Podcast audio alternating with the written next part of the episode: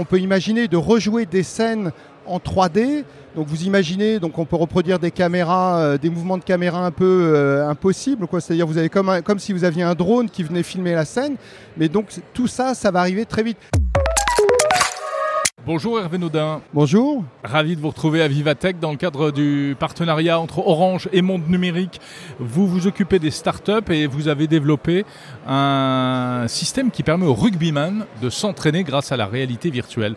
Je l'ai essayé, je connais rien au rugby, donc j'ai pas bien compris ce qu'il fallait faire, mais ça fait l'air impressionnant. Ça a l'air impressionnant. Et en quoi ça consiste exactement? Voilà, donc c'est en fait c'est un, un système pour entraîner le capitaine de touche qui fait partie de l'équipe et qui est un personnage clé au moment de la touche, c'est celui qui doit décider de la stratégie. Alors la stratégie à la touche, c'est ce qu'en gros, si on simplifie, c'est ce qu'on saute devant, au milieu ou derrière? Tous les joueurs de rugby savent sauter très haut, mais l'enjeu c'est de réussir à sauter là où ne seront pas les adversaires.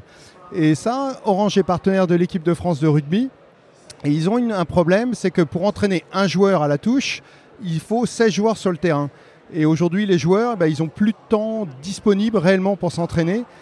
D'où l'intérêt pour eux d'essayer la réalité virtuelle, pour se dire finalement, on doit entraîner un joueur, on va l'immerger dans une scène de touche euh, avec des avatars, et on va reproduire des vraies scènes de jeu, quoi, des vraies scènes de touche, et ensuite, eh ben, charge à ce capitaine de décider de la bonne stratégie avec son coach, bien sûr, qui va être derrière pour mesurer est-ce que c'est la bonne décision, pas la bonne décision, changer les contextes, on va dire, euh, de fatigue et autres. Et donc, c'est vraiment de la répétition pour une personne sans forcément mobiliser ses joueurs en parallèle. Parce que c'est de la stratégie avant d'être de, de l'exercice physique. Hein. euh, C'est vraiment ça. Ouais. Il y, a- il y a des moments clés, et la touche est un moment clé dans le match, parce qu'en fait, ce qu'explique Karim Ghezal, euh, qui est euh, le conseiller technique, c'est que grâce à la touche, c'est potentiellement quasiment 40% des essais qui sont marqués euh, dans des vrais matchs. Et c'est un point clé. On va dire si les succès de l'équipe de France sont ceux d'aujourd'hui, c'est probablement parce qu'ils sont énormément améliorés sur la touche. Donc euh, ce système euh, permet de visualiser euh, eh tous les joueurs, son équipe et puis l'équipe adverse, et de prendre la décision le plus rapidement possible.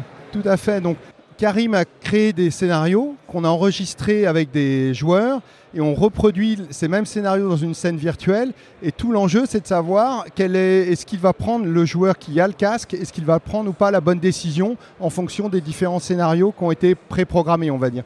Mais c'est potentiellement très dynamique parce qu'on peut ajouter des joueurs, supprimer des joueurs. Finalement, il y a un travail initial qu'il faut con- constituer une librairie de touches de rugby.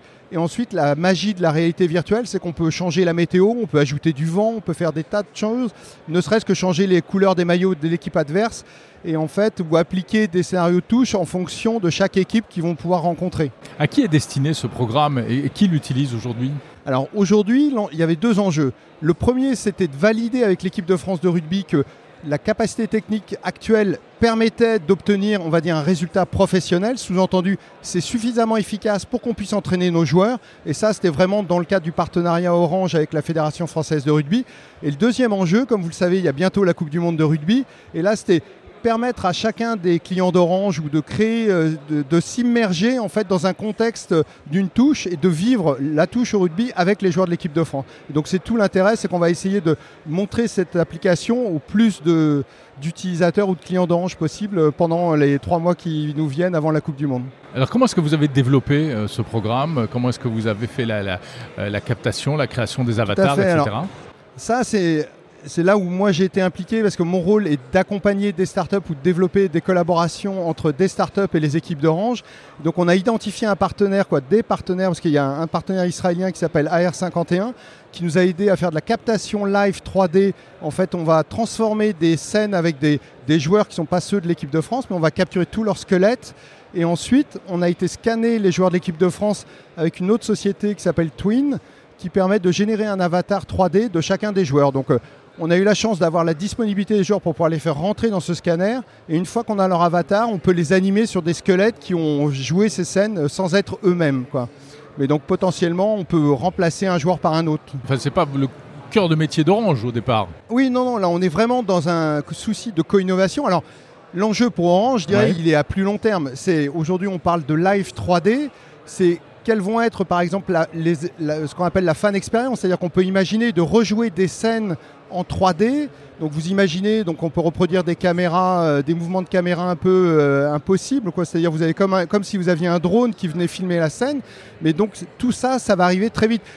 D'une certaine, si on veut, pour simplifier, c'est les technologies qui existaient dans le jeu vidéo, euh, en particulier dans les jeux de foot qu'on a vus et autres, deviennent aujourd'hui accessibles en direct et sur des quoi on pourrait sur de la captation sportive on dirait vous avez le replay en 3D euh, quasiment la, suite au but ou suite à l'action de jeu quoi. Donc on peut imaginer demain une espèce de rencontre sportive augmentée à, travers un casque bah, comme Oculus. Une des difficultés sur le sport c'est la taille du terrain. Mais un des sports qui est ciblé, c'est le basket 3-3 parce que vous avez un demi-terrain. Et si on met, on va dire, une dizaine, une vingtaine de caméras autour du terrain, on est capable de retransmettre dans une, un espace 3D en direct un jeu de basket où vous avez six joueurs sur le terrain.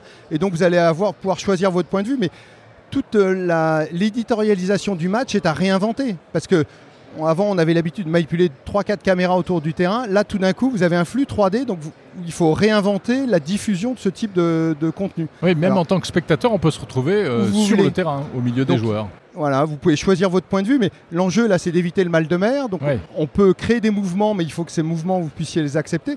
Mais potentiellement, on peut imaginer que vous soyez toujours en train de vous déplacer pour avoir le meilleur angle de vue autour de l'action.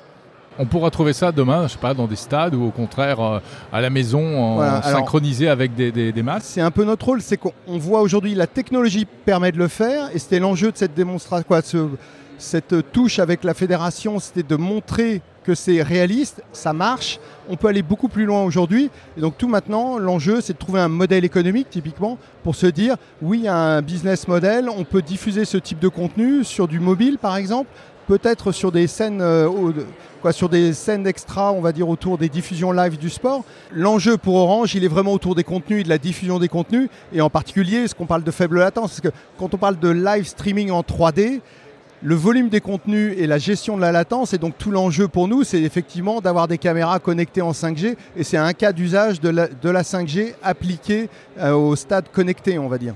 Voilà, donc cette démo pour l'instant réservée au salon Vivatech, peut-être un jour euh, euh, dans d'autres endroits, pendant les, dans les stades ou à la maison, etc. Merci beaucoup Hervé Nodin en charge de l'Open Innovation chez Orange.